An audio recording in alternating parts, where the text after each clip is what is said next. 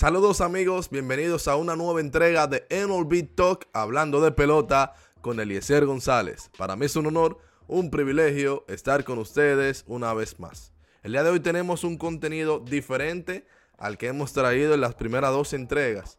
Le quiero enviar, antes de empezar con, con, este, con esta nueva edición, enviarle un fuerte saludo a mi amigo y hermano Alex Méndez, que fue la persona que inspiró ciertamente esta nueva entrega.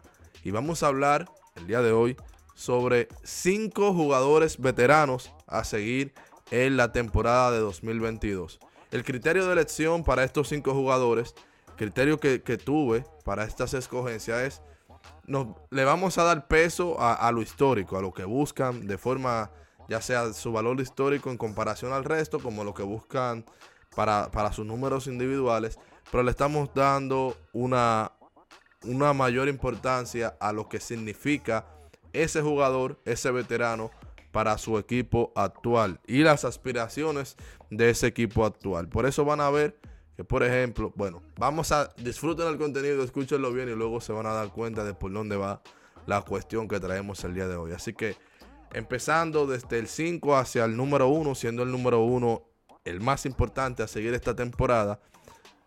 En el número 5, puesto número 5, tengo a Thor Noah Syndergaard, el hombre del martillo, luego de pasar las primeras seis temporadas eh, de, su carrera con los Metros de Nueva York en Queens. Ha llegado a los Angelinos de Anaheim, el equipo de Shohei Otani y de Mike Trout, para muchos, incluyéndome los dos mejores jugadores que tienen el béisbol en la actualidad. La parte interesante de Syndergaard es que viene de una cirugía Tommy John, es un joven veterano de apenas 29 años de edad, no es un veterano de 35, 33, no, no, no. 29 años de edad y ha sido durante su carrera uno de los brazos más dinámicos que tiene en el béisbol, una capacidad de lanzar fuego que ha tenido durante toda su carrera y que tuvo una primera buena impresión con los angelinos, de eso vamos a hablar más hacia adelante. Así que Sindergaard está en, mi número 5, por lo, que, por que los angelinos necesitan de él. Tienen un núcleo sólido a la ofensiva con el mismo Chohei Otani, Mike Trout. Tienen ahí a Jared Walsh, el primera base, que desplazó a Albert Pujols en esa organización. Pero tienen igualmente al tercera base, Anthony Rendón. Así que es un equipo que por muchos años ha estado necesitado de picheo. Chohei Otani es, su mejor lanzador y su mejor bateador de poder. Y venir con un tipo de la talla de Noah Syndergaard. Si esto funciona, pues puede ser beneficioso para los angelinos que le urge poder clasificar a la postemporada y tienen un chance mayor este año, tomando en cuenta de que los playoffs fueron expandidos, más equipos pueden entrar a la, postemporada y obviamente van a necesitar que Noah Syndergaard destaque como lo hizo en ese primer partido que tuvo frente a los Astros. En ese, en ese primer partido donde lanzó cinco entradas y un tercio de cero carreras, dos boletos, un ponche apenas recibió dos imparables. De por vida, de por vida Syndergaard tiene una efectividad vitalicia de 3.30 con un WIT de 1.15. Cuando hablamos de WIT, señores, estamos hablando las bases por bolas y hits que ese lanzador permite por entrada. Así que 1.15 a mí me parece que es una medida justa. Y, su, la efectividad que tiene independiente del picheo, el denominado FIT, es de 2.94. Eso es básicamente los outs que el lanzador puede lograr sin la intervención de, de sus colegas, compañeros de la defensiva, los que están detrás del lanzador. Así que el número 4, un tipo del que hemos hablado en los primeros dos episodios.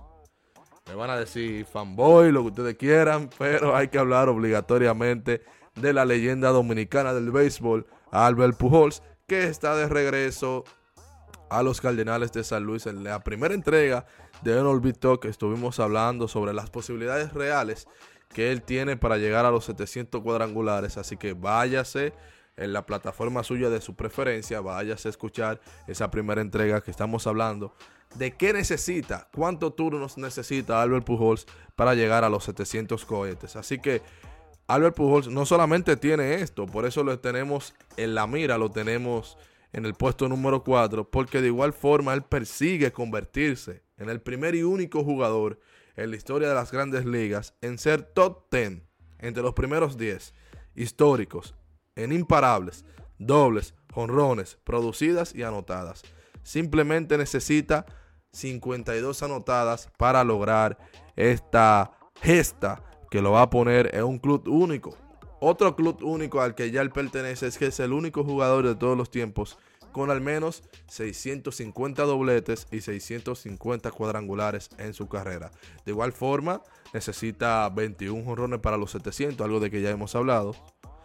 También necesita 28 anotadas para las 1500, para las 1900 99 hits para los 3400, necesita 50 empujadas para las 2200 y 29 juegos para los 3000 en su carrera. Es lo que necesita Albert Pujols, que tiene un peso histórico su inclusión aquí y que de igual forma los Cardenales son un equipo de lo que se espera mucho para este año. Pasamos al tercero en la lista, ya estamos en, en la parte crucial.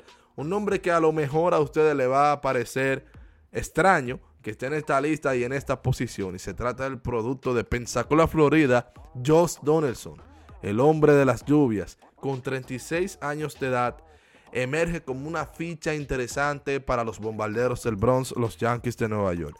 Y la razón principal por la que me parece Josh Donaldson un tipo bastante interesante para el equipo de los Yankees de Nueva York es por lo que es lo que los Yankees ceden ceden a tipos más jóvenes como el colombiano Giovanni Urshela, que se va convertido en el tercera base de todos los días de los Yankees, como igualmente ceden al receptor Gary Sánchez, que yo sé que muchos de ustedes han infravalorado a Gary Sánchez por lo que se ha visto de él en las últimas dos o tres temporadas. Sin embargo, sería bueno que indaguen y vean que el inicio de la carrera, la cantidad de partidos de Gary Sánchez es indudablemente uno de los jóvenes Yankees de, mayor impacto en esos inicios de su carrera. De hecho, números bastante comparables que de lo que hizo Aaron Josh en los primeros 200 partidos con los Yankees. Así que es bueno que se pasen a indagar eso para que sepan también que Gary Sánchez es un jugador de valor que los Yankees han entregado. Donaldson busca esta temporada 71 producidas para llegar a las 800 en su carrera. Viene de un año mermado en 2021 con los Twins, pero es un tipo que sabe cómo regresar de un mal momento y su premio al regreso del año en la Liga Nacional 2019 con los Bravos de Atlanta dan garantía de que es muy posible que Josh Donaldson este año pueda repostar y regresar a ese máximo nivel el otro era MVP de la, Liga, de la Liga Americana en el 2015 con los Blue Jays de Toronto. Para mí es una ficha interesante porque crea un balance en esa alineación de los Yankees de Nueva York y un liderazgo natural que hace tiempo que necesitan los Yankees que se formaron un núcleo joven pero no tenían realmente un líder veterano en esa organización. El siguiente en la lista, el siguiente en la lista, uno de los dominicanos más queridos en el béisbol de las grandes ligas y más queridos por nosotros mismos los, los dominicanos, es el caso del montecristeño de las matas de Santa Cruz, Montecristi, Nelson Cruz. Nelson Cruz que ya llegó a los 450 honrones en su carrera, también necesita poco más de 80 imparables, 83, 84 por ahí para llegar a los 2000 en su carrera y es su temporada número 18, pero la parte que lo convierte aquí a él en un jugador interesante es la manera en la que él puede impactar a Juan Soto en esa, en esa alineación que de hecho yo considero que para hablar de Nelson Cruz vamos a necesitar una entrega especial dedicada hacia él sobre esa relación de cómo él puede ayudar a mejorar el equipo de los Nacionales de Washington. Así que Nelson Cruz que ha pegado al menos 32 cuadrangulares en cada una de las temporadas que pudieron ser completas. Es decir, sacando 2020, que fue la temporada reducida por el COVID, ha pegado al menos 32, 32 en cada una de ellas, temporadas inclusive de más de 35 y hasta de 40 y pico de cuadrangulares. En su carrera también está persiguiendo ya 50 cuadrangulares para los 500, que está un poquito, vamos a ver cómo termina, qué tan cerca termina este año para ver cómo le dan la oportunidad el año que viene.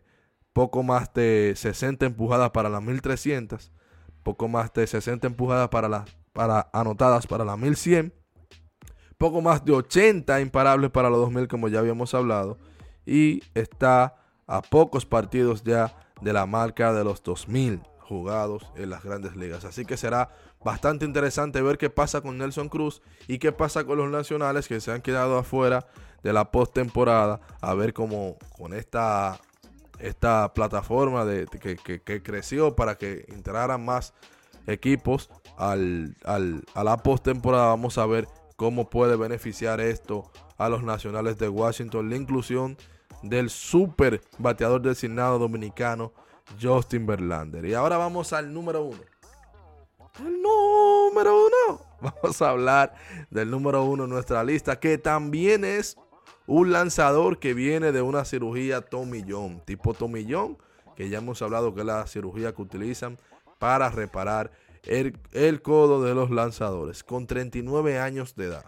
Luego de 624 días sin ver acción, regresó Justin Verlander a su temporada número 4 con el equipo de los Astros de Houston y la 17 en forma general en, en su trayecto de grandes ligas. Para mí, Justin Verlander es el veterano a seguir esta temporada y su razón principal debe de todo el mundo estar claro que es al equipo al que pertenece. Los Astros de Houston vienen de jugar su tercera serie mundial desde el año 2017 y teniendo una rotación joven como la, como la que se ha formado en, los Astros de Houston, que a pesar de que ya salió Springer, a pesar de que ya salió Correa, Marion González, entre otros jugadores que son parte del éxito reciente del equipo de los Astros, siguen teniendo un núcleo sólido con José Altuve, con Bradley, eh, con el mismo, ahí se me fue el nombre de Alex Bretman, entre otros. Jordan Álvarez, que se habla poco del cubano y es uno de los mejores pateadores designados que tiene el juego. Indudablemente que una rotación joven con un tipo veterano, un zorro viejo como lo es Justin Bernal, Verlander, es lo que para mí lo convierten en el veterano a seguir esta temporada porque de Verlander se espera mucho. Para los Astros mantener como mínimo esa racha llegando a la postemporada y esa racha de buen rendimiento. Necesita apenas 7 entradas para la 3000 en su carrera y 24 victorias para la 250. Yo creo que las victorias la va, la va a conseguir el año que viene. Creo que este año realmente 24 victorias es muy difícil en el béisbol de la actualidad lograrlo en una campaña. Un dato interesante de Justin Verlander que a pesar de que perdió ese primer encuentro contra Noah Syndergaard, estuvo en, esta lista también, lanzó exageradamente bien. Apenas una carrera, tres boletos, siete ponches, tres imparables en cinco episodios en esa primera apertura de la temporada, donde su recta pasó las 95 millas con facilidad, señores. El tipo hizo 16 envíos sobre las 95 millas, siendo calculado el más rápido a 96 millas por hora. Yo creo que realmente es el, veterano principal a seguir esta temporada, conjunto a estos cuatro que hemos mencionado. Y dime tú cuál otro veterano piensas que hay que ponerle el ojo esta temporada por lo que puede lograr individualmente en su carrera y lo que puede él también agregar a un equipo este año. Así que esto fue hablando de pelota en Orbit Talk con Eliezer González. Nos vemos en la próxima.